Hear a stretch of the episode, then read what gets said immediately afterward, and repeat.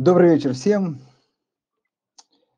Сегодня мы планируем продолжить тему разбора Сегодня американского, американского фонда.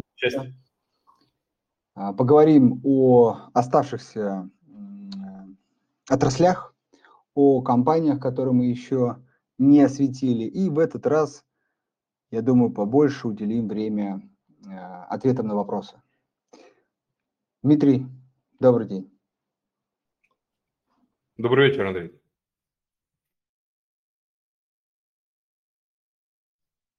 У меня нормальный звук?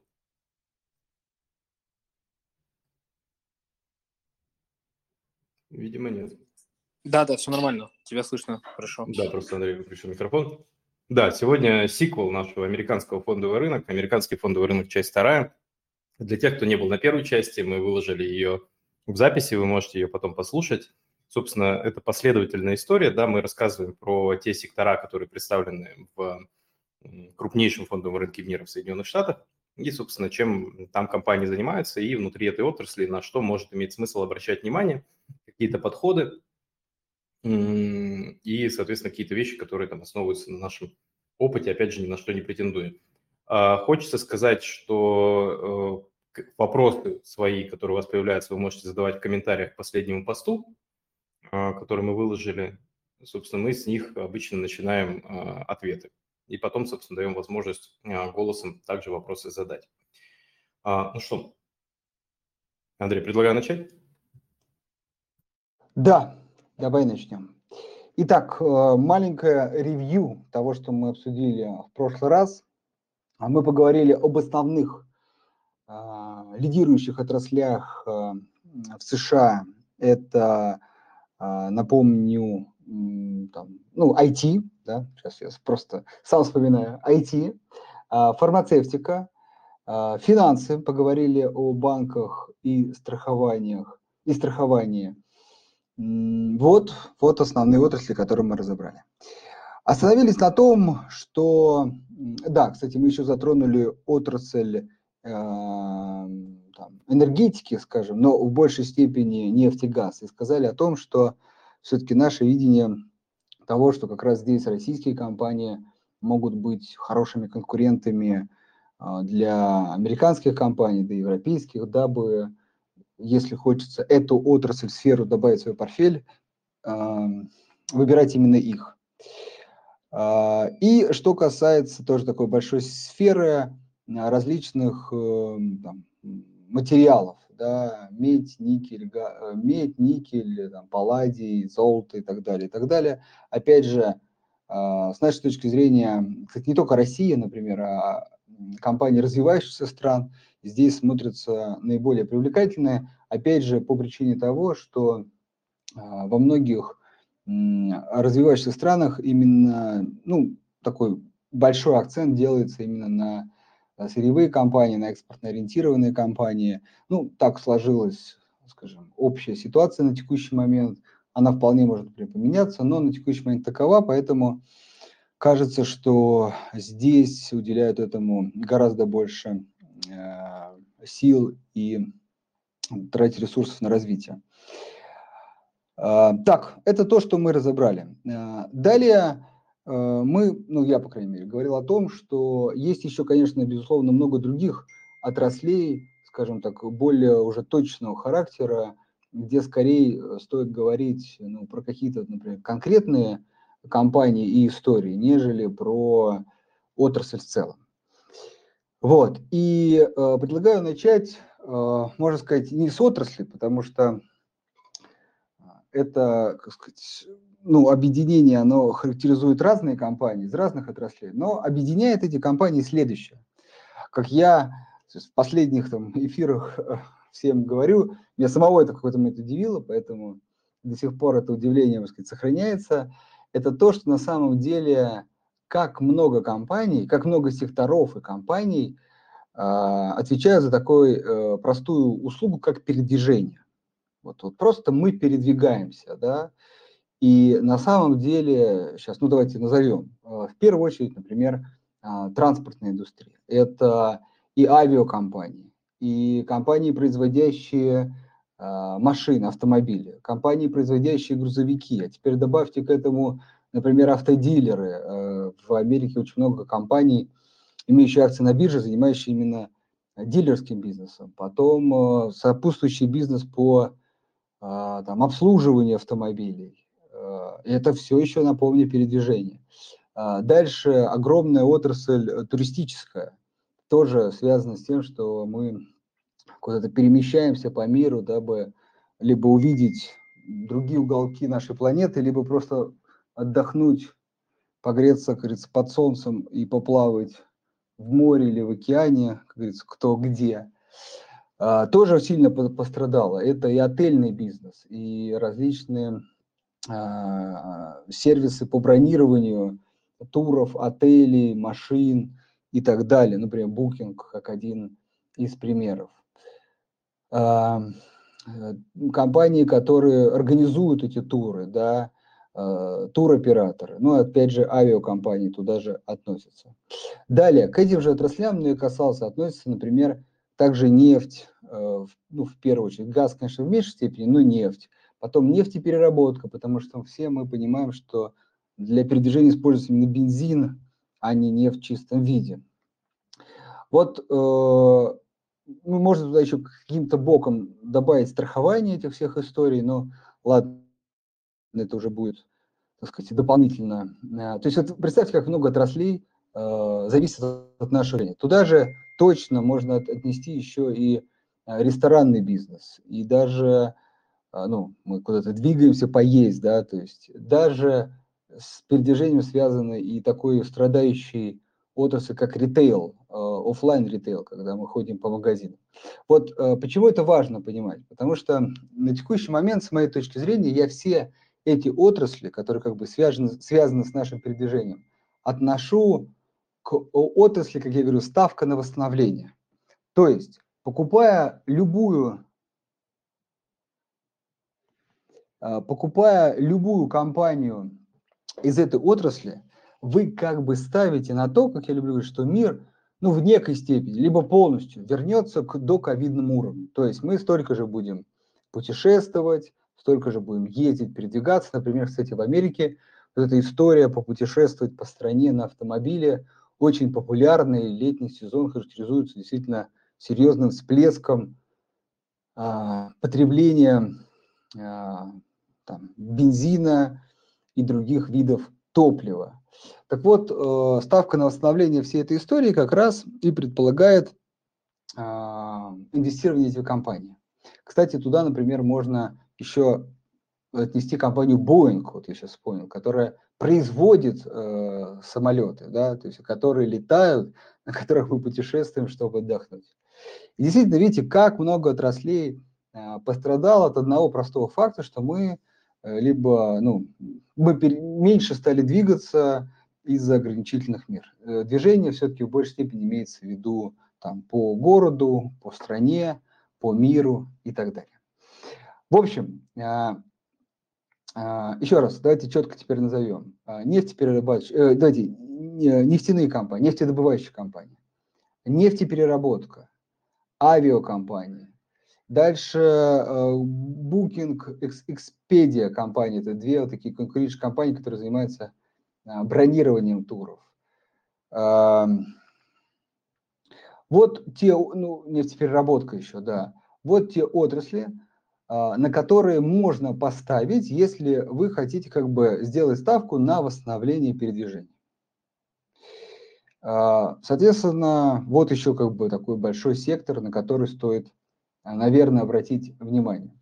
А, что касается уже, может быть, каких-то конкретных, а, так сказать, конкретных э, рекомендаций, да, или конкретных компаний, как мы э, определили, то, соответственно, здесь можно рассмотреть компании как ну, авиа, а, авиасообщения, это, сейчас, секундочку, тут параллельно открою, к сожалению.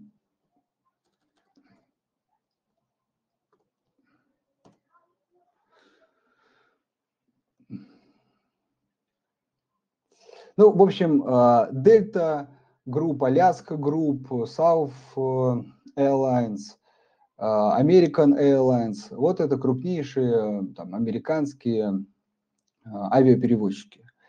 Здесь действительно есть э, тенденция к тому, что внутренние перевозки восстанавливаются. На самом деле остановились уже на 70-80%.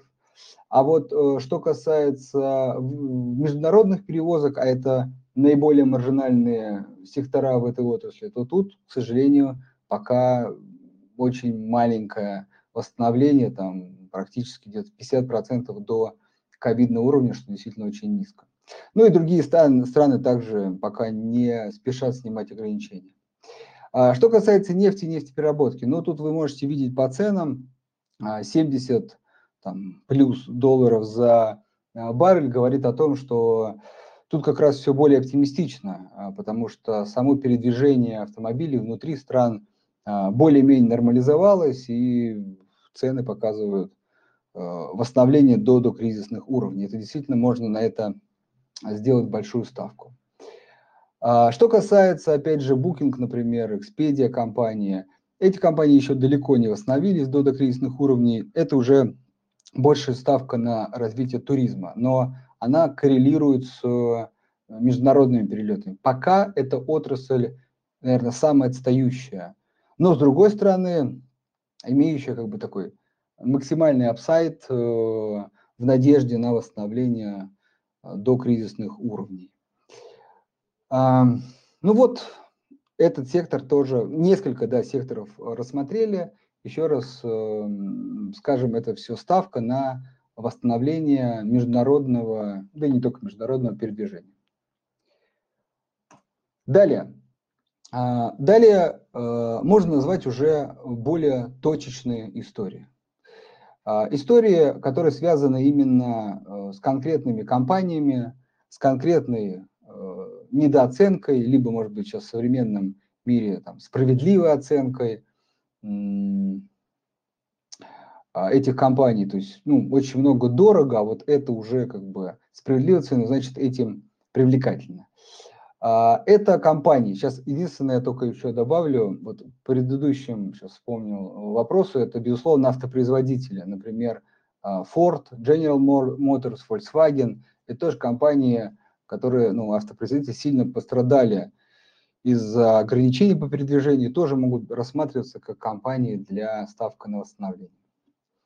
А, кстати, нефтепереработка, например, компания Lendl а, Basil, это ну, классическая аналог Нижнекамск нефтехим в России. Тоже можно это посмотреть. Окей, теперь переходим к более э, таким точным историям, которые не определяются сектором, скорее компанией. Э, мы недавно, например, делали выпуск на компанию HP, Hewlett Packard, да, то есть, возможно, у вас сейчас даже компьютер или ноутбук а, этой компании. А, в свое время очень важно, эта компания разделилась на две. Часть бизнеса начала заниматься облачными технологиями, а часть бизнеса осталась классическое производство э, компьютерной техники, и в первую очередь это действительно ноутбуков и копировальной техники. Компания пытается себя найти в новом мире и, например, развивает такую интересную технологию, в свое время нашумевшую сейчас меньше информации об этом, но технология продолжает жить и искать свое применение. Это 3D-принтинг. И, например, э, компания, вот, рассказывая о развитии этой технологии, говорит о том, что, например, Volkswagen как раз сейчас использует оборудование Hewlett Packard для печатания пока, ну, не многих, но уже некоторых деталей на 3D принтере для производства автомобилей. А, вот одна из таких компаний. А, это то, что мы разбирали. То, что, наверное, мы планируем разобрать, такой некий анонс даже, это, к примеру, компания FedEx Corporation. Да, это компания, а, аналог Почты России, да, ну, как сфера бизнеса, то есть эм, почтовые услуги, доставки и все, что с этим связано. Действительно, развитие онлайн-продаж, онлайн-торговли, а, способствует тому, что человек напрямую не контактирует с товаром, а ждет его доставки. И, безусловно, например, там, Amazon, ну, это крупный ритейлер, да, развивает и собственные службы, но надо понимать, что не все имеют такие финансовые и экономические возможности, поэтому приходится прибегать к традиционным э, компаниям, которые оказывают эту услугу. И вот, например, э, FedEx – одна из таких компаний, которая э, ну, интересно смотрится на рынке. То есть назвать э, там, ну, какой-то, отнести можно к отрасли там транспортировки, но очень ограничено, как бы. Понятно, что здесь история про конкретную компанию.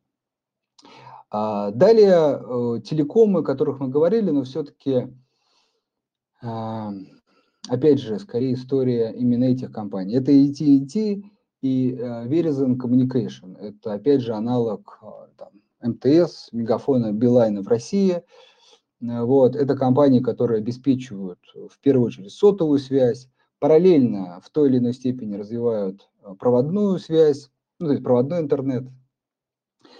И э, скорее эти компании, это, знаете, как компании лидеры прошлых технологий, э, сейчас превратились уже в такие инфраструктурные компании, которые обеспечивают связь, в общем, быстро не растут, Э, но э, настолько вплетены в мировую экономику или в экономику конкретного региона, что без них уже ну, просто не обойтись. Это равносильно как дороги, да, как современные дороги, только эти дороги передают информацию. А, ну и надо понимать, что, безусловно, за каждую как сказать, передачу и так далее есть плата, и эти компании кажется надолго с нами, и в текущем положении они вполне могут, и, и что, собственно, делают, а, платить э, дивиденды и выкупать свои акции. Это и происходит. Единственное, э, немножко будоражит сейчас эту историю развития технологии 5G, а, в которую эти компании очень серьезно вложились. Э, например, Verizon Communication около 40 или даже 50 миллиардов долларов пришлось заплатить за частоты на которых она планирует развивать технологию 5G. И пока кажется, кстати, эти многие компаниям пришлось нарастить э, долг для этого или отказаться от дивидендов. И, э, ну, как сказать, среднесрочно, я иногда вижу там некую аналитику, это пугает, э, пугает инвесторов с той точки зрения, что кажется, как бы затраты будут понесены, а ну, абонентов больше не станет. Вот. Но тут очень важно понимать, что, наверное, абонентов, как сказать, ну, как сказать, э, физлиц больше не станет. То есть у всех, ну, по крайней мере, в развитых странах уж точно есть телефон, а то не один. Но надо понимать, что технология 5G – это технология про то, что к интернету э, в первую очередь будет подключаться уже и техника. То есть, как я говорю, там, холодильник ваш, э, там, стиральная машина, э, микроволновка, чайник, да и все, что, все, что можно, там, свет, э, розетка, да, и так далее. И все это должно как-то быть подключено к сети, то есть либо иметь симку, либо какая-то общая, либо как-то связываться там по Wi-Fi, ну, в общем, какая-то коммуникация должна быть. Далее очень важно машины, да, мы потихонечку, хоть и на самом деле не спеша, исходя из прогнозов, а вкатываемся в историю а, self-drive, то есть самоуправляемых автомобилей. И они тоже обязаны быть подключены к сети а, для там, разных целей. А, ну и еще один огромный пласт – это, безусловно, предприятия, которые также оснащены различными датчиками, которые должны что-то передавать, а, аккумулировать эту информацию, ну и, собственно, использовать. Понятно, что очень важно, что помимо а, классических сетей есть история с Wi-Fi, да, это все такой конкурирующий источник передачи информации. Но, в общем, и то, и то как э, заметил один специалист, поверьте, и того, и того будет нужно очень много, потому что информация, количество информации, которая будет передаваться, будет расти в, сказать, в огромных количествах, и, в общем, сказать, в, э, в профицита каналов связи не будет, скорее будет дефицит.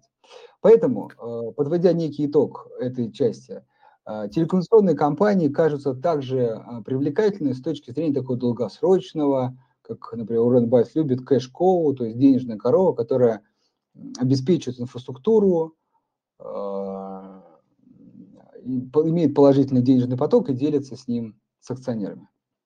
Дим, ты что-то хотел сказать? Да, я, собственно, хотел, наверное, про 5G переход дополнить. Тоже есть много достаточно материала там и в сети я видел, там, инвестиционного характера, которые пытаются там, объяснить, какие сектора наибольшим образом будут э, в бенефите от того, что сети перейдут на 5G. Вот. В этом смысле тут с телекомами, знаешь, у меня такая неоднозначная, наверное, оценка происходящего. Почему? Потому что они как раз э, такие, как бы больше всего вынуждены инвестировать капитальные затраты, строительство новых вышек, да, в покупку для них оборудования. Этих вышек нужно много, сеть очень плотно должна располагаться. Кажется, что они потом будут, собственно, через тарифы это достаточно долго отбивать. Поэтому ты прав, это такая история, наверное, больше про дивиденды.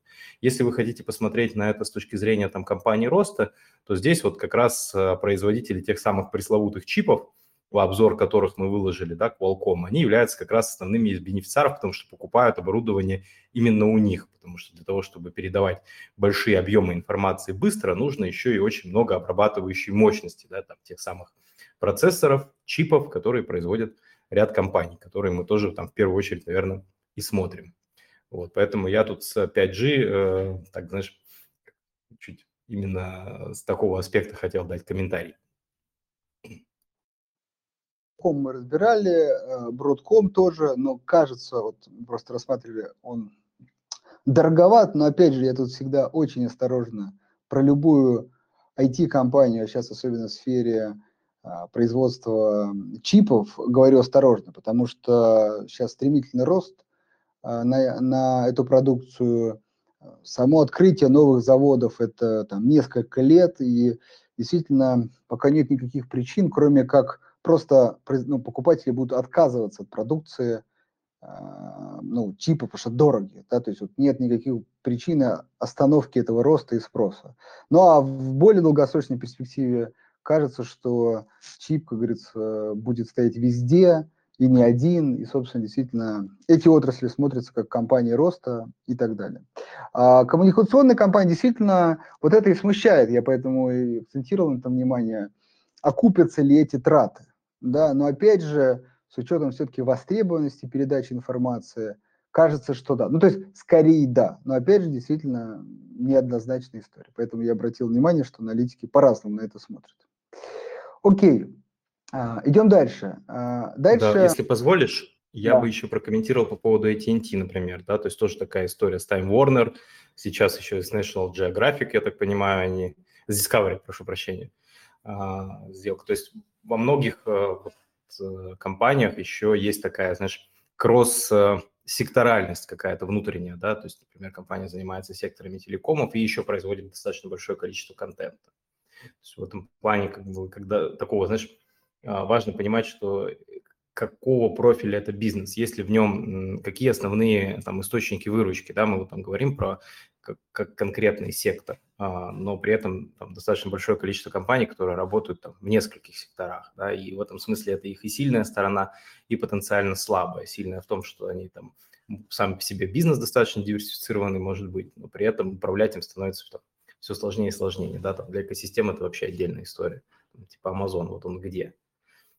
Какой сектор? Это все еще IT или это уже там Согласен. Да, действительно такая некая, с одной стороны, проблема том, что мы скорее, давайте, да, говоримся, что называя, причисляя компанию к тому или иному сектору, мы в первую очередь предполагаем, что, ну, наверное, больше, более 50% выручки компания получает вот от, от этой услуги. Хотя, опять же, ну, ты прав, Amazon, наверное, ну, это такой просто яркий пример, и слава богу, наверное, пока исключение, когда Э, так много разнонаправленных э, э, развитий, что действительно непонятно уже, где компания. Скорее все-таки я, ну, я, конечно, причисляю к IT, хотя по некоторым э, статистикам это, они все равно еще относят к ритейлу, да, так сказать, исторически. Окей, э, идем дальше. Дальше, опять же, напоминаю, что у нас все-таки какие-то точные истории, уже там, основанные непосредственно на там, конкретном, конкретном бизнесе.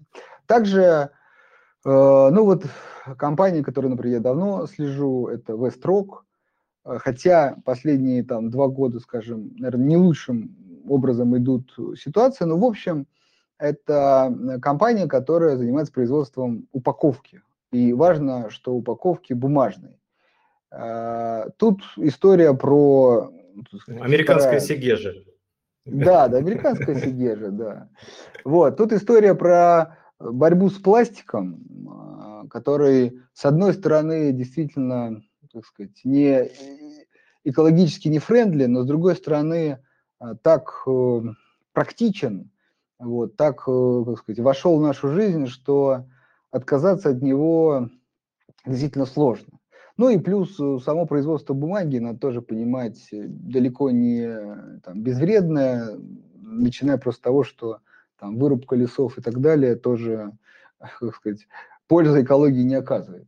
В общем, э, проблема эта пока непонятно, в какую сторону решаема, да, вот, но в любом случае, наверное, просто с ростом общего потребления, в том числе растет спрос на и упаковку. Вот, в общем, вот такие компании тоже присущи и есть на американском рынке. А, далее еще а, такую компанию хочу назвать как Omnicom Group. Вот, это компания, которая занимается, ну, реклама и маркетинг. То есть, ну, как бы, понятно, что в крупных компаниях это целые собственные отделы и штаты, в более мелких компаниях и в средних Э, чаще всего это какая-то услуга может заказываться сторонними компаниями, ну и вот в том числе выращивая свою экспертизу в этом направлении, компания исключительно фокусируется на этой отрасли. Э, опять же, это очень маленькая отрасль, там буквально две компании, но и, и здесь можно что-то найти, э, что-то увидеть. Ну и, наверное, последняя компания из крупных, тут еще, ну, например, нет, давайте еще назову. Например, Aero Electronics, это тоже буквально недавно мое открытие, это такой э, дистрибьютор чипов, ну и вообще э, техники, да, то есть, опять же, сами производители напрямую не работают, ну, точно уж с средними и мелкими компаниями. С крупными, может быть, поставки налажены напрямую, а с мелкими нет, конечно. И тут тоже нужен дистрибьютор, и вот э, Aero Electronics одна из таких компаний, которая, ну, скажем, опосредованно тоже выигрывает от некого спроса на чипы. Но при этом она не столь известна, как всем известные там, эти компании. И, в общем, находясь немножко в тени, рынок дает возможность купить по более э, привлекательным ценам. Кстати, да, дальше э, я помню, мы, кажется, затрагивали, не затрагивали, но не, не суть, можно еще раз поговорить. Мы делали обзор на эту компанию. Э, банк Нью-Йорк Меллон – это, с одной стороны, относится к финансовому сектору, но с другой стороны, такой классический депозитарий – да, сейчас, кажется, говорю, вспоминаю, что говорили, но ничего страшного. Это компания, которая также, ну, количество ценных бумаг э, в мире растет, их надо где-то хранить. Это вот, сказать, российский рынок характеризуется сейчас неким бесплатным, да, по факту хранением, но на самом деле в Европе, в Америке эта услуга сколько-то стоит. Вот. И, собственно, вот эти компании зарекомендовали себя как надежные депозитарии – и, собственно, как бы, опять же, кэш-коу получают стабильную выручку, прибыль делятся доходами со своими акционерами. Безусловно, кстати, важно еще раз, что все, что сейчас называю, это, это не история роста. Я думаю, история роста, а, мы в прошлый раз говорили, это все-таки IT, в некой степени фармацевтика. Вот то, что было на прошлом занятии. Это история компаний, которые заняли свою нишу, могут даже потихонечку увеличивать органические доходы, но э, здесь вы в первую очередь ставите на получение дивидендов и небольшого прироста, может быть, такого, за счет некой общей инфляции, нежели за счет э, постоянных инвестиций компании э, в развитие. Так, ну, э, вот основные Вопросы компании. смотрим. Да, Смотрим давай вопросы. перейдем к вопросам, да. А их там три, а, точнее два. А, один человек просто с нами поздоровался. Добрый, добрый вечер, на всякий случай. Вопрос по отчетности американских компаний. Смотрел квартальный отчет Valero Energy и TransEnergy. В отчете о движении денежных средств в финансовых потоках не нашел информации о дивидендах, но они этих их платят. Где еще в отчетности можно поискать дивиденды? Вопрос такой. Хороший, ну да, да, конечно. Ну, не может быть, да, в отчете DGDCS либо они есть, либо нет. Ну, то есть платят и там нету, ну, такого не может быть. Есть один только очень важный нюанс, что, наверное, что в отчете движения средств отображены дивиденды, которые компания выплатила. Вот выплатила, уже прям физически. А, а может быть ситуация, что компания как бы объявила дивиденды. Вот, например, ну, в России это нормальная история, потому что у нас там чаще дивиденды раз в год платят, и вот, например, весной или там летом компания объявила что она выплатит дивиденды, да, или там по итогам, там, например, вот 2021 года, да, а, а сама выплата будет, например, осенью. И, например, смотря отчет за первое полугодие, вы как бы вроде уже все дивиденды объявлены, всем известны, но их нету. Где, где? Ну, потому что физического выплата еще не произошло. Вот, ну, в общем, наверное, конечно, надо конкретный случай смотреть, сейчас точно мы это не сможем сделать, но ну, не может быть, да, то есть если компания выплатила, значит, там эта циферка должна быть. Да, друзья, еще раз напоминаю, что можно вопросы оставлять в комментарии к последнему посту, потому что много поднятых рук вижу. Если не принципиально задать вопрос голосом, пожалуйста, напишите его. Андрей, как смотрим на покупку акций Discovery по текущим ценам? Напомню, что Discovery же обменялась с AT&T, правильно? Э, да, там сложная схема э, в том, что как бы AT&T выделяет из себя а, ну, Disney, вот, ну, как бы, э, все, что связано с производством контента, как бы, блок, да, и объединяет его с Discovery, вот, я сейчас вот глубоко там не копал, как, кому, какие доли там, но понятно, что э, моя история, наверное, взгляд на эту компанию следующий. Если он у вас был, то в этих историях всегда надо убрать руки от клавиатуры, потому что ну, непонятно, что получится.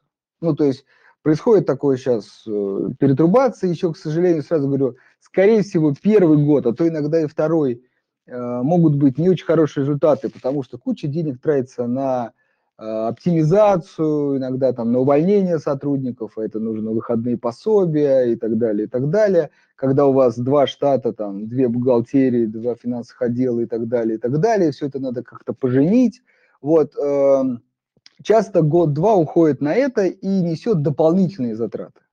Но цель в итоге выйти на, э, как сказать, при той же выручке или, например, при большей в совокупности иметь большую доходность. И вот, как сказать, оценить эффект этой сделки, наверное, мы сможем только через 3-4 года. Поэтому, как бы, коль вошли в этот водоворот, да, то уже как бы надо ждать итога и тогда принимать решение. Стоит ли сейчас впрыгивать? Э, сложно сказать. Э, ну, Discovery кажется э, недооцененным, вот, но тут прям отдельная тема. У нас есть время? Ну, есть. Давайте чуть-чуть разобью эту тему. Туда же можно, кстати, Viacom. Ну, Discovery просто наименьшая из, скажем, крупных компаний, которые производят контент. Контент – это фильмы, сериалы, э, телевизионные программы. Ну, Discovery можно, исходя из даже названия, многие смотрели. Всякие про путешествия, там, там наверняка, я, я помню сейчас, вспоминаю, как я изучал, смотрел целый канал, представьте, про различные преступления, про готовку. То есть, ну, действительно, в Америке, да и у нас очень много каналов там. Достаточно посмотреть какие-нибудь спутниковые у нас все-таки прижилось больше, мне кажется, спутниковое телевидение, чем кабель. Ну, не суть, там тьма каналов, ну и каждый все-таки в некой степени, наверное, находит своего зрителя, раз он существует, на что-то существует. Как я говорю, если там есть реклама, значит, кто-то это смотрит и так далее, и так далее. Так вот, Discovery самый маленький из этих. Но в этой сфере сейчас происходит э, что-то подобное, что происходит в, например, э, в сфере производителей автомобилей. Есть Tesla, такая модная, современная, технологичная, продвинутая, с растущей выручкой, с растущими показателями. И она так быстро развивается, что если как бы проэкстраполировать это развитие на 10-20 лет, то кажется, все как бы теперь производством автомобилей будет заниматься только Tesla. Вот. И поэтому Ford, Volkswagen, Toyota, General Motors как бы так в сторонке, ну, судя, я имею в виду по инвестиционной оценке, стоят в сторонке, курят и как бы ждут только, когда их прикончат. Хотя при этом, например, Volkswagen вот объявил о том, что они тоже запускают завод и начинают выпускать электромобили. Но они их, ну, то есть прям полностью электромобили и так далее, и так далее. Ну, видите, Тесла как бы уже на этом пути, а этим гигантам, как ни странно, приходится в некой степени догонять. Но, с другой стороны, понятно почему. Потому что эти гиганты исходят из того, что вначале мы должны увидеть рынок, поддержку со стороны государства, потом мы туда готовы поворачиваться. А Тесла изначально как бы определила это как вектор своего развития. Ну так вот, а, вот здесь, ну просто я почему привожу пример с Теслой, более-менее всем понятно, это на слуху. То здесь есть Netflix, который тоже модный, перспективный, востребованный. А, я не сильный такой большой, как бы, не то что поклонник, как сказать, немного времени, скажем, на просмотр сериалов, поэтому мне сложно оценить, насколько это действительно так, но, в общем, я как... Передавай слово, показ... передавай. Ты, ты, давай, давай, расскажи про Netflix. Слушай, ну, э, если говорить про вообще, ну, то есть, за что война, да, давайте определимся просто, где э, как бы проходит вот этот водораздел. Идея же в том, что Сейчас действительно доля там, кабельного спутникового телевидения и вообще, в принципе, телевизор как формат по демонстрации чего-то именно телевизионного, это там, история сильно-сильно сокращающаяся. С другой стороны, я думаю, что все, кто сейчас присутствует в нашем голосовом чате, используют те или иные сервисы для просмотра видео, будь то там онлайн-кинотеатры, и же с ними, да, или там те же там какие-то ютубы и все остальное. И, в общем-то, сейчас э, все менеджеры смотрят на этот рынок, да, он, он уже сформировался, он действительно большой, ты прав, Netflix на нем э, занимает доминирующую позицию по ряду вещей, да, именно в, в тех самых, м, скажем так, наиболее интересных возрастных сегментах, потому что там же еще очень сильно зависит платежеспособность пользователя, да, это абонентская плата а от определенного возраста. И действительно, как сказать, Netflix, а, ну, на порядок сейчас обгоняет именно по там, технологическому, самому главное, контентному наполнению там, те, те даже очень крупные компании, которые пытаются на этом рынке играть. То есть туда выходит Amazon да, со своим сервисом Amazon Prime, если мы про Америку говорим. И туда действительно очень-очень хочет попасть Time Warner. Да, и там вот как раз все эти сделки, они как раз в том числе направлены на то, чтобы а, производителей контента упаковать вот в такой онлайн-кинотеатр и, соответственно, эту модель дистрибутировать. Там, а, наверное, две основные вещи. Это качество и эксклюзивность того контента, который демонстрируется, ну, то есть банально выкупленные права там, да, на какие-то вещи. И Netflix здесь тоже э, был пионером рынка, который первый, наверное, начал, ну, помимо там традиционных каких-то историй, производить контент. То есть он всю дистрибуцию построил не на реселле уже существующих там видео, да, например, или фильмов или еще чего-то, а на производстве этого контента. То есть у него очень интересная партнерская программа, там и в России снимают сериалы для Netflix, и, соответственно, там в других странах, если сейчас кто-то там пользователи есть среди нас, кроме меня, то вы увидите, что там очень много в подборках, например, там испанских сериалов, турецких, французских, то есть э, это, по сути, там студии небольшие производят контент, продают его эксклюзивно Netflix, Netflix, соответственно, его дистрибутирует. Вот, то есть эксклюзивность контента, а его там, и вторая, там, определенный возрастной ценз аудитории и, соответственно, способность а, сделать систему умного подбора. Да, то есть идея в том, что контент потребляется непрерывно, и задача состоит в том, чтобы подсовывать тебе именно те видео, соответственно, тот контент, который ты будешь а, с большей вероятностью, соответственно, потреблять. Да, вот, вот это вот такой, наверное, если коротко говорить, вот в чем бизнес-модель именно Netflix. Ну и просто ее пытаются реплицировать, создать конкурентов на этом рынке, а, там, компании, которые давно там на этом поле, собственно, большие крупные игроки.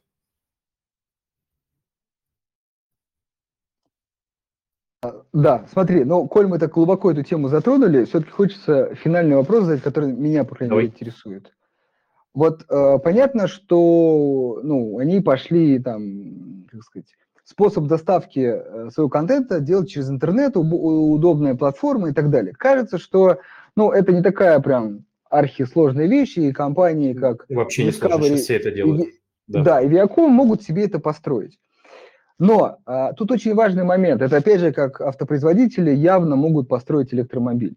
Но а, в Netflix, ну, вернее, с историей с Netflix, кажется, что вот я, по крайней мере, с некости от адептов слышу, что они снимают настолько крутые сериалы, вот, так же, как условно Тесла делает настолько крутые машины, что просто, ну, как бы пока они не могут снимать столько сериалов, условно, или программ, чтобы, ну, как бы, ты только Netflix смотрел. Но по мере их роста, как бы, к этому типу придет, и ребята будут смотреть только Netflix, а ездить на Тесле. То есть вот есть ли такое ощущение, что они вот именно по качеству контента ну, сильно превышают своих коллег-конкурентов? Слушай, у них немножко другая модель, да, вот если там брать вот именно, что снимают настолько крутые сериалы, например, да, то это больше про HBO. Ну, то есть это миллиардные бюджеты. Вот сейчас они там запускают сериал, который будет там, посвящен, на, как бы, дай бог памяти, «Властелину колец», вселенной Толкиена туда бюджет вваливается, там, как бы, аватар нервно курит в углу, там, да, по, по объему денежных вливаний. То есть большие, тяжелые картины, которые именно такие, скорее, как бы произведения искусства, да, снимает HBO. Netflix в этом плане, он идет все-таки чуть по другой модели. Он покупает, именно покупает у молодых талантливых студий такой очень э, разнорегиональный контент с очень разными направлениями, рассчитанный на разную аудиторию, а потом умным IT-движком под, подсовывает его, исходя из твоего профиля и того, что ты смотрел ранее. Вот у них вот такая модель. Все-таки тогда, ладно, используя эту модель, вот это важный вопрос для инвестирования. Останется ли место для старого доброго канала Discovery Channel, где ты смотришь, например, путешествия или там Animal Planet и так далее? Ну, конечно. Ну, то есть, э, все-таки там, мне кажется, у Netflix и нет задачи, чтобы ты 24 на 7 от экрана не отлипал. Ну, конечно, такая, наверное, амбиция-то она у всех существует, но в целом каждый как бы воюет за то, чтобы просто подписку покупали. Ну, тут, там же нет задачи, чтобы ты там просто умер у экрана. Там все-таки задача в том, что ты купил подписку, и ты видишь в ней ценность. Поэтому вопрос скорее в том, сколько подписок у нас будет, в зависимости от того, какой тип контента мы потребляем. Ну, то есть, вот, например, там тяжелые такие классные телевизионные сериалы типа Топ Гира, да, он же бывший там, а, как он сейчас, Гранд Тур на Амазоне называется, вот, с большими бюджетами, да, и такие классные, вот именно интересные именно телепередачи в формате сериалов снимает как раз Amazon Prime, это их ниша. Discovery, он хочет там развивать франшизы, да, свои это, путешествия. То есть вопрос именно, создаст ли стоимость, чтобы потребитель купил эту подписку. Кажется, что да есть подписок у, сейчас у американ, американцев в среднем там 4-5 в портфеле, да, контент. Будет ли их 10, ну, наверное, не будет, но 4-5, я думаю, останется. Вот, вот я как раз тоже пока склоняюсь к этой истории, что ну, как бы развитие э, Netflix, ну там или Амазона, да, оно не хоронит эти истории. Вот. Но все-таки, да, мы понимаем, что некое потребление контента тоже ограничено. И в какой-то момент как сказать, за сериалами там, Амазона и, например, Netflix человек может не обновить подписку Discovery. Это, по крайней мере, то, что пугает э, э, инвесторов в эти компании. То есть они не видят здесь динамики, а там видят. И поэтому, ну, как бы, э, хор, ну, начинают немножко хоронить. Вот отсюда и эта не, недооценка. Поэтому, подводя итог, вот э, если вам кажется, ну, как сказать, инвестиционная оценка, с моей точки зрения, если вам кажется, что эти компании не, не будут вытеснены, а просто будут, например, окей, третьей, четвертой подпиской, пусть не основной, то значит они будут существовать на рынке и как бы платить дивиденды, и все будет хорошо, по этим ценам очень важно. Если же все-таки есть страх, что эти компании будут как бы вытеснены, и вот они станут пятыми, шестыми, и уже, как сказать, резко Э, упадет спрос на них, вот тогда инвестиционный риск не оправдан. Ну, про эту тему могу бесконечно вещать. Ну, давайте по, по вопросам. А, смотрел компанию Archer Daniels Midland? Это, я так понимаю, сельскохозяйственный сектор в Америке. И какое, в принципе, у тебя мнение по сельскохозяйственному сектору в Америке? Э, по какому сектору? Сельское хозяйство. А, сельское хозяйство. Ну, а, компания просто не расслышал. Какая была? General Mills, нет? Archer Daniel Smith. А, да, как говорится, прям мимо так мимо. А, конкретно эту компанию не смотрел, но вот, наверное, две компании, которые я могу отметить, это General Mills и э, вылетел из головы Food, Food, Food, Food, Food, Food. Э, да, Footlocker это ритейл, Tyson Food производитель, ну, как некий Черкизово в России. Вот, э, ну вот эти две компании. Наверное, про вот ту компанию ничего сейчас сходу сказать не смогу.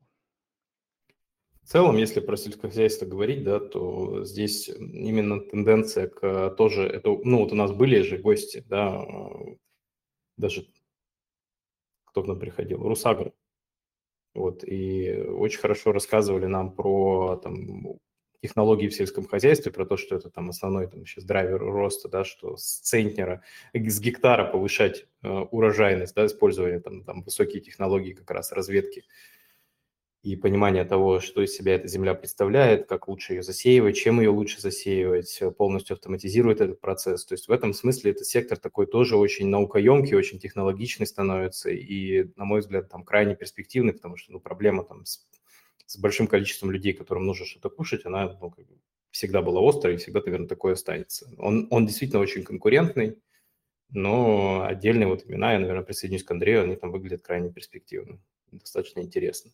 То есть я бы, знаешь, я, я просто и всегда к этим компаниям относится как к компаниям стоимости. А мне кажется, что нас в недалеком будущем ждет такой, вот, знаешь, какой-то переломный момент, когда радикально научится э, улучшать показатели этого бизнеса, и мне кажется, что надо уже готовиться к тому, что это будут скоро компании рост. Ну, по крайней мере, некоторые из них. У меня вот такое ощущение есть.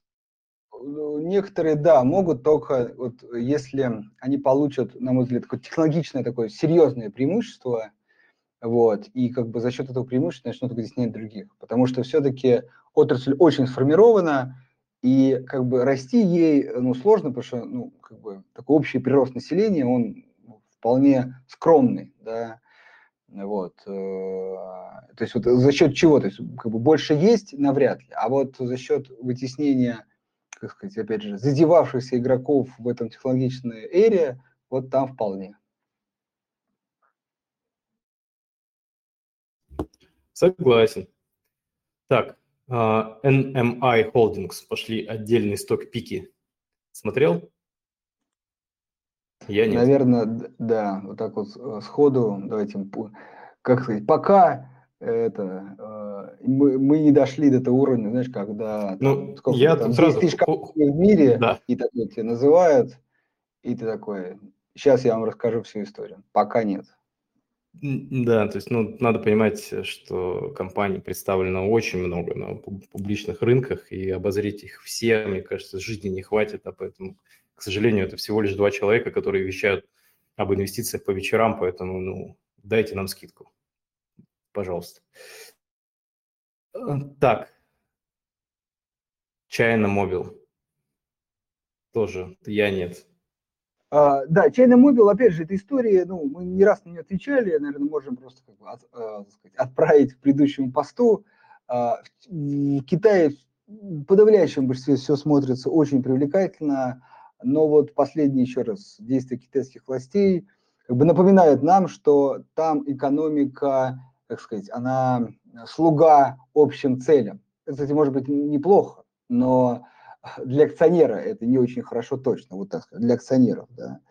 Вот, поэтому это и есть риск Китая, который остается, и поэтому, рассматривая, наверное, инвестиции китайской компании, надо вот на этот вопрос в первую очередь себе дать ответ, а дальше, если да, то, я думаю, практически все, что торгуется, ну, все, что вы можете купить, например, на Санкт-Петербургской бирже, э, стоит для, там, ну, по крайней мере, рассмотрения в ваш портфель. Согласен. Так, опять отдельные сток-пики, теперь уже даже по тикерам пошли, САВА и ЛВС. Я думаю, что давай, наверное, этот вопрос пропустим, я потому что ни один из этих тикеров в глаза не узнаю, к сожалению. Да, давай. А, насколько, на наш взгляд, в долгосрочной перспективе компании, которые не вкладываются существенно в технологии, стабильны с точки зрения бизнеса? Технологии развиваются, наличие стабильной ниши не значит, что завтра у нее не появится высокотехнологичный конкурент, который быстро ее съест за счет технологического перехода. Не является ли в долгосрочном периоде отсутствие у компании планов по технологиям красным флагом, некоторым стоп-фактором, видимо, для того, чтобы не инвестировать? По крайней мере, в сравнении с компаниями, которые платят и платят дивиденды, и активно вкладываются в развитие. Ну, Федор, тут я на вашей стороне, честно скажу. То есть э, кажется, что уже не осталось, наверное, тех сфер жизнедеятельности, особенно в крупном бизнесе, которые бы не требовали огромные инвестиции в технологии, да, хотя бы там на поддерживающем каком-то уровне. Вопрос только всегда стоит в том, что либо компания вкладывается в собственные технологии и в развитие этого IT-потенциала у себя внутри, да, что предполагает достаточно серьезные капитальные издержки на всю эту историю и рост операционных в том числе, либо, соответственно, она э, имеет такой, знаете, технологический скаутинг, когда приобретаются программные продукты компаний. У нас, кстати, я вот анонс уже можно сделать, наверное, через неделю у нас будет очень интересный спикер из нефтесервисных компаний, которые как раз предлагают IT-сервисы по разработке месторождений крупным а, российским международным игрокам. И там мы подробно обсудим вот эту историю, что есть целые сферы да, компаний, э, которые как раз специализируются на том, чтобы в каждой конкретной области дать вот эту самую IT-компоненту для того, чтобы бизнес развивался и э, в ногу со временем, что называется. Поэтому вот я, наверное, даже не знаю, есть ли такие сферы сейчас, которые бы так, ну, либо в собственную разработку, либо через покупку сторонних программных продуктов в это не вкладывались. Вот, честно, вот мне кажется, вопрос-то он в этом. Ну, вот. Но если вы видите, что компания там является таким технологическим ортодоксом, и, э, видимо, из, из, из амишей состоит ее совет директоров, то, в общем-то, наверное, это действительно там, повод призадуматься, потому что везде, да, то есть э, активно используются те или иные там технологии. Время такое. Да, я с этим соглашусь. Это вообще история, которая например, меня постоянно мучает, потому что, очевидно, технологичные компании – это, ну, не дешево, давайте так скажем, вот прям не дешево. Вот. Э, не технологичные компании – это страшно, и поэтому скорее, например, я лично так э, в поисках какой-то золотой середины. А, при этом очень важно все-таки добавить, что как бы, в статьях компании есть такая раздел, как, такой раздел, как амортизация – вот. И очень важно, что это как бы в некой степени обесценение там, ранее сделанных инвестиций в активы, но очень важно, что это некие средства, на которые компания может обновлять фонды и, например, обновлять их уже на более технологичные какие-то вещи. То есть я к чему? К тому, что если вы видите, что компания платит, например, 100% а, прибыли отправляет на дивиденды, это не значит, что ей не, не, не из чего развиваться. Напоминаю, есть амортизация, это уменьшение прибыли, то есть деньгами компания всегда зарабатывает больше, а, как раз на разницу амортизации. И вот на эти деньги компания может, ну, наверное, правильно сказать, не развиваться, но так вот как бы немножко хотя бы идти в ногу со временем, обновлять свои активы, вот, и сохранять, э, ну, хоть какой-то баланс. Вот, это тоже важно учитывать. Но, в общем, а, пока я как бы вот до такую золотую середину, действительно, компании, которые вообще никак не модернизируются, действительно, наверное, э, вынуждены отдать свой рынок. Но, с другой стороны, еще добавлю, э, в свое время мне казалось, что это должно происходить быстро. Ну, как бы вот, это же очевидная история. Но на самом деле э, крупные, да даже средние компании отдают свой рынок, ну, часть очень медленно. То есть, ну, такие истории могут быть десятилетиями. Хотя, может быть, все ускоряется, да, и какой-то процесс пойдет быстрее. Но, в общем, и даже вот это умирание таких компаний, это тоже очень длительный процесс. Да, ну вот тут мы всегда сходимся с тобой, мне кажется, во мнении, что бизнесу нужно много времени, чтобы реализовать технологический потенциал, ну и, и как, видимо, как компенсация гармоническая, много времени, чтобы его потерять. Да, то есть в этом плане как бы бизнес, он не развивается за два дня, к сожалению, как бы лично мне бы хотелось. Вот, это всегда такой сложный процесс. И в одну, и в другую сторону. Вчера мы отмечали сектор страхования. По показателям очень интересно Progressive Corporation, тикер PGR. Не смотрел на нее? Эту компанию вот как раз я хорошо знаю. Это, наверное, да, вот это одна из э, таких э, компаний роста в секторе страхования. Вот. Ну, да, действительно интересно смотрится, именно еще особенно с динамикой показателей, да, да, так есть. Михаил спрашивает, когда уже обвал, в скобочках, коррекция рынка? В четверг, Михаил. А, если что, это шутка, как бы, никто не знает. Ну, это, понимаете, история какая, что мы все, что мы видим на, на, на рынке, да, это некоторый баланс спроса и предложения. Достаточно там незначительного повода, там, крупный игрок продает, э, там, кто-то выходит из позиции, чтобы индуцировать процесс, который там, может назревать какое-то время. В этом смысле предсказывать именно тайминги падения штука крайне благодарная. Ну и на моей памяти мало кто, в общем-то, успешно э, этим занимался. Поэтому тут К... не подскажу. Да, на эту, на эту тему есть такая классическая шутка, что особенно люди, которые прогнозируют э, там, коррекции или спады, как из последних Э, с последних двух кризисов он предсказал 10. Вот, поэтому, да, в какой-то момент люди угадают, да, просто проблема, что до этого было еще там 5 предсказаний в эту же тему. Вот, э, наверное, я как бы понимаю всегда, откуда корни этой истории растут. Это потому что вы в деньгах, ну или в большей степени в деньгах, да, и, и хочется дождаться коррекции, чтобы зайти, да, на этот поезд, чтобы он как бы вернулся к вам. Э, ну, мучительная история, я ее в свое время сам проходил и такой на всю жизнь эту историю запомнил. А, поэтому я как раз за то, что лучше с, как бы, с этими акциями ну, сходить вниз, ну, если, то есть вот в коррекцию, а потом э, пойти, ну, начать рост вместе, нежели вот застрять э, вот это в полупозиции. Опять же, напомню, это классический пример – 2013 ну, год, да даже 2012, когда американский рынок восстановился от кризиса и начал там обновлять хаи, вот поверьте, вот с тех времен, с тех уже начались, особенно там всяких американских форумах истории про то, что мы ждем коррекции, дабы, а, ну, как бы засесть снова, да, вот, вот все, окей, мы поняли, что будет рост, но дайте нам возможность зайти подешевле. И вот сейчас 21 год, да, и даже ковид даже близко не приблизил, то есть вот вот к тому уровню. То есть они видели эту коррекцию, но она была для них настолько незначима, что и тут они пропустили. Поэтому очень сложная история, но в итоге как бы аккуратненько скажу, ну не аккуратненько, выскажу скорее свое мнение, вы сами решите. А, лучше в этом поезде сидеть и даже на коррекциях, нежели вне, вне его. Вот вне его прям совсем не уютно. Я, знаешь, еще подумал, что я вот с 2007 года на фондовом рынке, я не помню ни одного месяца вот в своей профессиональной карьере, когда бы не говорили про американский пузырь, что это вот доллар ничем не обеспечен, что американская долговая нагрузка растет, и вот вот-вот, соответственно, все, значит, э, схлопнется. Все это сколько лет? Получается, 14. Да, это, ну, да, это, ну, эта история постоянно, да. Она с нами, вот, говорит, с нашим поколением, кто занимается рынком, она просто, как сказать, а, мы пришли, она такая, была, да. я думаю, она и будет всегда. Да, это, кстати, это забавное наблюдение, никогда об этом не думал, но действительно так.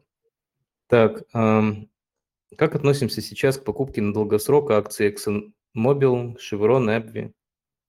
Везде высокие дивиденды. Кстати, я хорошо смотрю на, вот, на представленные компании у Exxon, еще и байбек хороший всегда. Они очень при первой удобной возможности акции с рынка своего купают, что, в общем, тоже хорошо для инвесторов в долгосроке. Ну, то есть в целом... Да, да, еще раз, это вот компания, ставка на восстановление, в общем, отрасли, индустрии, там, передвижения и так далее. Плюс еще я все-таки тут разделить краткосрочная история – это одна, да, там можно на, на текущих показателях. Все-таки в долгосрочной истории кажется, э, хотя вроде это очевидно, но я все-таки еще использую пока слово кажется, что, ну, по крайней мере, западный мир уже для себя решил, э, что переходит на зеленую электроэнергию, электроэнергию да, на зеленые технологии. Вот, и все-таки этим компаниям э, время есть, еще очень много времени, мне кажется, но надо начинать задумываться уже о там, переходе. И вот э, если мы смотрим все-таки на долгосрочку, то из этих компаний э, надо все-таки смотреть те компании, которые уже как-то либо развивают, либо, по крайней мере, планируют что-то делать в этом направлении. Ну, я тут, у меня немножко другое да, мнение, что даже там переход к зеленой энергетике не исключает бизнеса для этих компаний, да, там есть много технологий, связанных там с, закач... и с закачкой СО2 обратно в пласт, то есть, то есть даже в принципе добычу э, нефти можно выстроить там при определенных условиях достаточно там зеленым образом, скажем так. Поэтому я с точки зрения там перехода, да, я не хороню как бы нефтяные компании ни в коем разе. То есть в этом плане как-то я больше такой видимо, ну, не, я не эко-радикал, как бы во взглядах на фондовый рынок уж точно. Ну вот как раз маленькая ремарка, что как раз технология, возможно, улавливания или там закачивания, как угодно, да, борьбы с этими выбросами, может, почему я сказал там, кажется, очень серьезно поменять эти планы.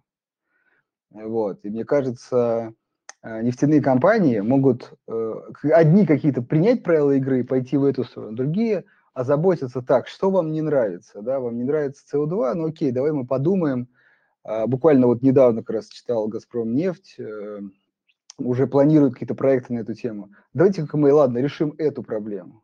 И вот если они ее решат, то может быть такой некий ренессанс этой отрасли. Ну, с точки зрения как бы углеродных налогов, то уж точно. Хорошо. Так, а, какие перспективы видим для авиаотрасли и для инвестиций в авиакомпании? Lufthansa на исторических минимумах, если рассматривать позитивный сценарий возвращения к доковидной прибыли, к 2025 году потенциальная доходность весьма высокая. Ну, кстати, соглашусь. Идея здравая. Все авиакомпании, которые я сейчас называл, это ставка, поймите, на то, что мы вернемся, не будет нового штамма, не будет что-то еще. То есть я, я как раз про это, скорее, я тоже так считаю. Но надо и озвучить риск. Если не вернемся по каким-то причинам, да, опять же, нельзя не вспомнить Баффета, который продал авиакомпании в разгар кризиса. Как сказать, еще рано подводить итоги. Понятно, что с тех уровней они серьезно выросли, но пока рано подводить итоги. Пока нельзя сказать, что мы тут все победили и как бы мир восстановился. Скорее, мы на полпути. Да, я согласен. Еще меня беспокоит с авиакомпаниями всегда. Вы представляете модель, как они потребляют самолеты, да? То есть, ну, у них же парк, он всегда в лизинге и там есть определенный леверидж кредитный. Ну, то есть и там летаешь, не летаешь, а кредит это платишь. В этом смысле как бы вот э, главное, чтобы эту историю да, компания могла пережить, чтобы у нее уровень долговой нагрузки там ее не, не перекрыл. Да, вот там была такая же история вот по туристической. Помнишь, Carnival компания, которая морскими турами занимается? Вот я, да, забыл, да, еще же. Отнести в эту круизные компании, да. Да, там тоже, в общем-то, такая же история, как с Люфганзой, да, то есть э, парк стоит, за парк, парк обслуживается, он кредитный, как бы leverage растет, то есть как даже если ты выйдешь на доковидный уровень, там кредит, пока ты те кредиты расплатишься, новые возьмешь, ну, то есть нагрузка долговая очень, ну, тоже, то есть, тоже риск. Еще дожить надо до этого времени, вот. Да, то есть, ну, основная там еще, помимо прочего, да, что можно там сказать, что вот стоим, ждем, да, вот восстановится, как бы и здорово. Но на компанию, к сожалению, действуют еще такие факторы, как вот эффект финансового рычага негативный. То есть, если ты операционную деятельность там оказываешь в недостаточном объеме, у тебя начинают жрать процентные платежи, поэтому еще на эти вещи обращайте внимание всегда. Ну, это так, просто пару слов. Из да, опыта. я чуть-чуть даже добавлю. Вот важно, что эти компании берут кредиты, и вот как минимум надо смотреть, ну, эти классический долг на EBITDA или операционная прибыль на проценты, ну, чтобы вы понимали, где там вот, там, насколько вот еще жирка хватает, называется, или там уже близко. Поэтому, да, может не дожить компания, тоже важно помнить. Угу. А, ну, сельхоз, классический вопрос, насколько Beyond Meat и подобное является вызовом для классических аграриев. Ну, Федор, тут тоже, да, там разные мнения. Вот мы общались с людьми из индустрии, причем у нас записи даже выложены на а кто же это был? По-моему, Черкизова, да, к нам приходили? Которые говорили, что, в общем, Ходил, сегмент... Да. да, искусственное мясо – это такая очень а, узкая прослойка, причем для России как, бы, как раз интересно в этом смысле, что она больше угрожает развитым странам, которые могут себе позволить да, в питании переплачивать за там, эко-историю, за органику, ну, за органические продукты, за заменители мяса. К сожалению, вот живя в России, да, тут, в общем-то, ну, как сказать, это, это такой next level, да, то есть позволить себе сначала мясо, а потом еще и позволить себе от него отказаться. То есть это как бы немножко такая, да, двухходовочка получается для, для нас конкретно. Поэтому в этом смысле для, вот, для российских аграриев, наверное, это в меньшей степени как-то беспокоит по понятным причинам. А вот э, там, зарубежные активно в это вкладываются, тоже этот вопрос изучают, потому что даже искусственное мясо, оно все равно из растений делается, да, то есть в этом смысле для там, предприятия полного цикла, ну, в общем-то, там, скормить это от э, там, поросенку и потом из поросенка сделать мясо или из, сразу из этого растительного сырья там изготовить а искусственное мясо, это там отдельный вопрос. Да, технологии там выращивания мяса именно как э, протеины, да, как отдельные там клетки, он только, только там это очень дорогое мясо и, в общем-то, там кроме экспериментальных технологий пока ничего нет. Будем смотреть, опять же, процессы медленные, это все будет происходить не быстро, поэтому эти риски, они там, будут видно, как они будут реализовываться, как это там, движение будет набирать обороты. То есть пока выглядит, что это все ну, там, слишком овер, э, сильно переоценено вот, для отрасли в целом. А, ядерная энергетика, добыча урана. Что думаем? Ну, обычно это просто не публичные компании, да, редко, редко какая страна позволит, собственно, там, независимому консорциуму инвесторов владеть какой-нибудь рядом со столицей э, хорошей такой объемной атомной электростанцией – Россия не исключение, да, Росатом – это государственная компания. Поэтому в этом смысле тут э, что думать, да, с точки зрения как бы, бизнеса, как публичного бизнеса, да, ядерная энергетика, как правило, не торгуется. А если говорить про ее влияние там, на то, что там большую долю в объеме производства электроэнергии будет занимать там атом, и поэтому, да, там нефтяные компании будут в модели перехода на электромобили чувствовать на себе давление. Ну, тут тоже вопросов на самом деле очень много. Вот, все не так однозначно, к сожалению, потому что в энергетике всегда почему-то все забывают про транспортировку электроэнергии, ну, потому что это такая тема, что тебе нужно произвести энергию, непосредственной близости от ее потребителя. Иначе ты при переходе, при транспортировке потеряешь очень большое количество мощности. Оно просто по проводам в тепло уйдет. Да, и поэтому тут вопрос именно в том, что энергия, даже если это говорить про зеленую энергетику, должна производиться очень локально. В этом смысле там какой-нибудь Solar Edge выглядит тоже достаточно интересно, потому что он как раз эту проблему решает. Да, это производитель конвертеров для солнечных панелей. Тоже такая себе вполне интересная компания. Ну, тоже ставка там на конкретную идею, которая может и не реализоваться. Дрю, прокомментируешь? Да, да, тут сложно что-то сказать, потому что история, ну, которая там, в свое время была популярна, потом из-за вот там ну, всем известных аварий а, стала менее популярна. Кажется, что все-таки в большей степени, так сказать, Запад пока смотрит вот там солнечная электроэнергия, ветра, электроэнергия, ветряная, вот, вот эти направления. Может быть, что-то изменится, да, но пока сложно сказать. Да, потому что еще вопрос утилизации там же очень остро стоит, да, тоже такая тема крайне нетривиальная. А, когда через наше приложение можно будет купить все, что продается на бирже Санкт-Петербург, да, на Санкт-Петербургской бирже. А, я, кстати, в этом плане за там, транспарентность. Э, что сейчас происходит? Да, мы добавляем действительно там относительно небольшое количество компаний, а, и если вам интересует какая-то конкретная бумага, вы можете просто в поддержку написать, попросить добавить вот конкретный тикер, и ее, соответственно, добавят.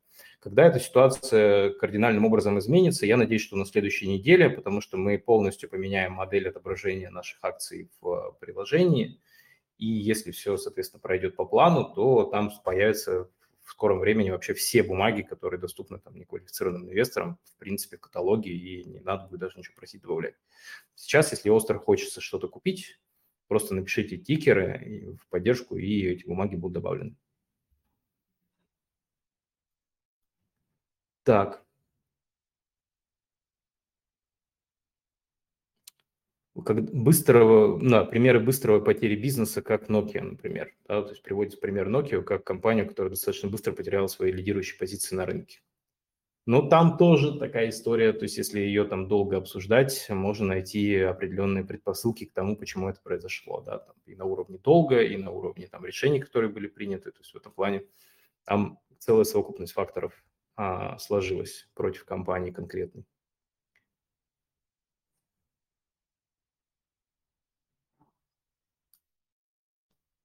Так, следующий вопрос, да, Андрей? Ты промолчал про Nokia? А покойников, как обычно, или, или хорошо, да. или ничего? Э, да, я тут решил открыть график. Ну, ну, ну как бы э, первый, э, хотел сказать, замечает, что они еще не умерли, да.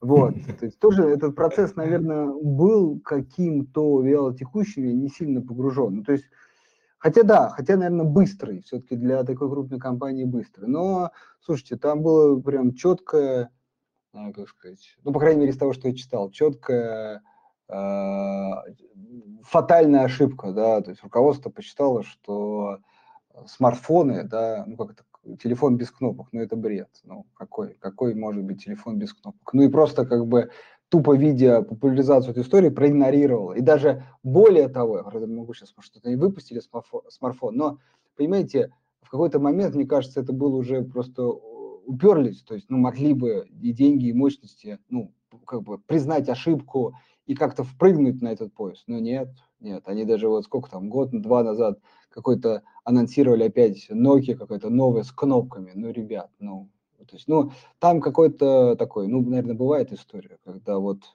все, нет, мы тут умрем, но только не телефон без кнопок.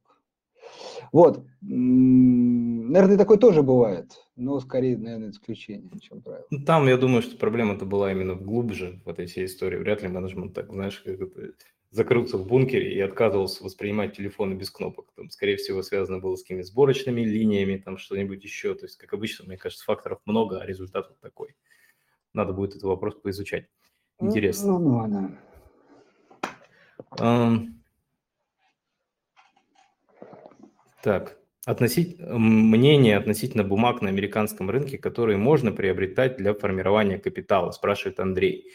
Смотрите, Андрей, по именно хочется немножко подробнее от вас услышать, что вы понимаете под фразой формирования капитала. То есть если речь идет о пассивном, ну, как бы о накопительстве, да, где вы, собственно, там регулярно пополняете свой счет, покупаете бумаги, в долгую выращиваете свой портфель за счет там, его органического роста плюс регулярных довнесений, это одна история. Если речь идет об агрессивном каком-то, что было 100 долларов, стал миллион, таких бумаг я не знаю, к сожалению. Вот.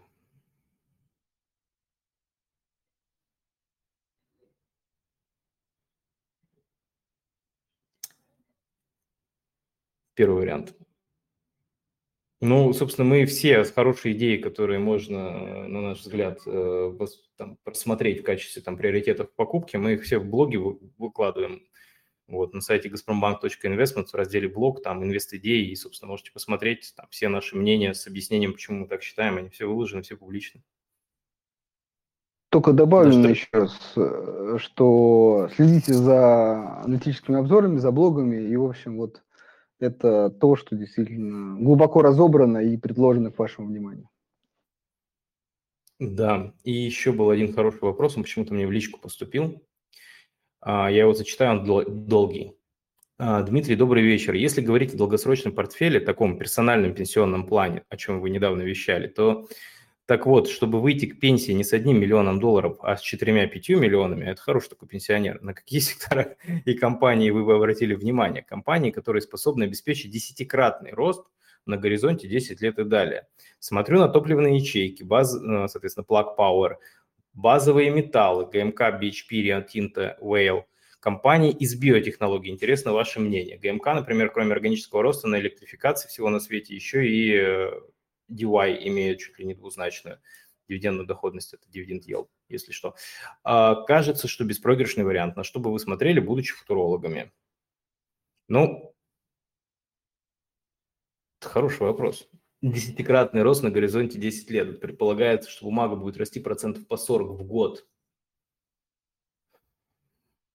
С учетом сложного процента, да? Да, это ну, надо... наверное, ну, это прям бет, ну то есть это прям ставка, знаете, тут вот я не знаю, к сожалению, как вас зовут, буква D в аватарке. То есть это прямо какие-то вот такие пики, знаете, с, вот если вот такая задача стоит, то прямо надо вот компания гипотеза, компания гипотеза, и вы абсолютно правильно там подбираете, да, вот вы верите, что топливная ячейка, за ней будущее, соответственно, если это будет так, компания там кратно вырастет. Если так не будет, компания, скорее всего, у нее все будет очень плохо. Денис, Спасибо. Вот, а, соответственно, то же самое там вот логика подбора бумаги в портфель, она должна быть вот такая, потому что относительно ГМК, например, да, компания занимает 30% мирового производства там, отдельных э, металлов, да, то есть э, цветных. И кажется, что компании с такой капитализацией, с таким объемом бизнеса, вот именно там 40% год году, каждый год в течение 10 лет, очень сложно будет обеспечить, да, то есть в этом смысле как бы, ну, портфель должен быть крайне агрессивный, это маленькие компании, каждая с какой-то отдельной идеей выстрелит, не выстрелит, то есть это больше венчурное на самом деле инвестирование, чем инвестирование на фондовый рынок при таком ожидании доходности. Это действительно венчурный, и там, наверное, точно не будет 40 в год, там будет типа, может быть, знаете, там 10 лет, да, ну 8 лет ничего или какого-то там небольшого роста или падения, а вот потом, так сказать, ну где-то должно выстрелить, именно, такой должна быть ситуация. Потом бац, в 10 раз она вырастает, и вы получаете mm-hmm. результат. Вот, так что то, что сейчас... Тут, конечно, проблема, поймите. Проблема даже, может быть, не в угадать технологии, а угадать, какая компания доживет э, до реализации этой технологии. Опять же, да. 3D, при, да, 3D-принтинг, солнечная электроэнергия, э, что там еще из такого сейчас? Э, ну, то есть это все, что... Что? Накопители, Накопители, да. Это все, что как бы еще рождается. Уже умерло много компаний, которые там пытались это развивать. Э, вот. И тут видите еще, а, технология, что, наверное, даже попроще. А вот какая компания именно доживет до вот этого буста этой истории, э, вот, вот, это, вот это большой Причем, вопрос. Причем еще понимаете, в чем проблема фондового рынка, да, Денис, что вот крупные игроки, у которых много достаточно свободных денег и способности их привлекать, они всегда находятся в более выигрышной ситуации. То есть они видят, что какая-то технология там подает ростки жизни и может быть промышленно там масштабированы, они сразу там какие-то компании подбирают, либо перекупают штат. Ну, то есть они активно на этом, ну, они активно защищают свои рыночные позиции и капитал. И поэтому как бы тут еще сложно, знаете, в том плане, что а, маленькой компании, там, у нее перспектива, например, там, десятикратного роста может и не быть, просто потому что ее там раньше купят, например, даже если она доживет. Вот. И в этом плане как бы тут тоже такие моменты. Поэтому я... Это, своей... Далеко тоже неплохой вариант. Ну, то есть... это, это один из лучших, я бы сказал, из тех, да, которые это, кстати, даже... да, на столе. Вот. Да, это потому реально. альтернатива-то какая-то, как бы, да, это leverage смерти, да, потому что, ну, в основном же как эти компании финансируются венчурными фондами, потом, соответственно, проходит процедуру IPO, у них у всех оценка там в районе 5 миллиардов долларов болтается, там, чуть больше, чуть меньше. И дальше, в общем-то, у них и кредиты дорогие, и сложно им в этом плане как бы там активно масштабироваться – у них там достаточно много своих там внутренних, на мой взгляд, сложностей, трудностей. Но при этом, если технология выстреливает, конечно, там либо большой апсайт, либо покупка, ну, то есть маячит на горизонте. Но в этом плане я все-таки на такой горизонт, да, я все-таки смотрю на какие-то более крупные компании, в чьей как бы экспертизе рыночной ниши и способности там на истории, да, по крайней мере, я смотрю, наверное, там, на менеджмент, который управлял этой компанией, и решения там принимались адекватные, верные, да, и в целом приводили к росту там бизнеса, его капитализации и, соответственно, дивидендов и денежного потока. Точнее, сначала денежного потока и, как следствие, дивидендов. То есть в этом плане мне вот комфортнее в такие компании всегда инвестировать, потому что, ну, вот десятикратный рост не знаю, да, с этой точки зрения, а вот э, именно долгосрочный рост фондового рынка, который бы опережал там инфляцию, ставку депозита, вот этого хочется да, получить для пенсионного своего портфеля. И про то скорее вещаем.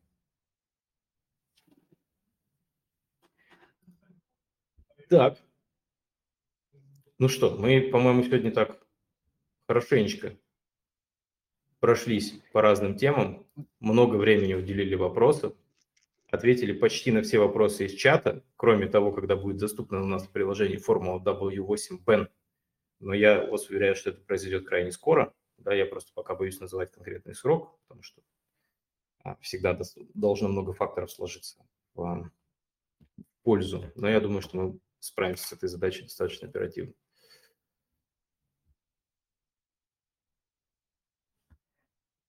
На этом, собственно, я хотел с вами попрощаться, сказать всем спасибо, что нашли время и были с нами аж час 19 а, в этот вечер вторника. Записи по традиции мы выложим и в канале об этом напишем. Ждем вас в четверг в то же время. Будем на связи. Всем всего доброго. До свидания.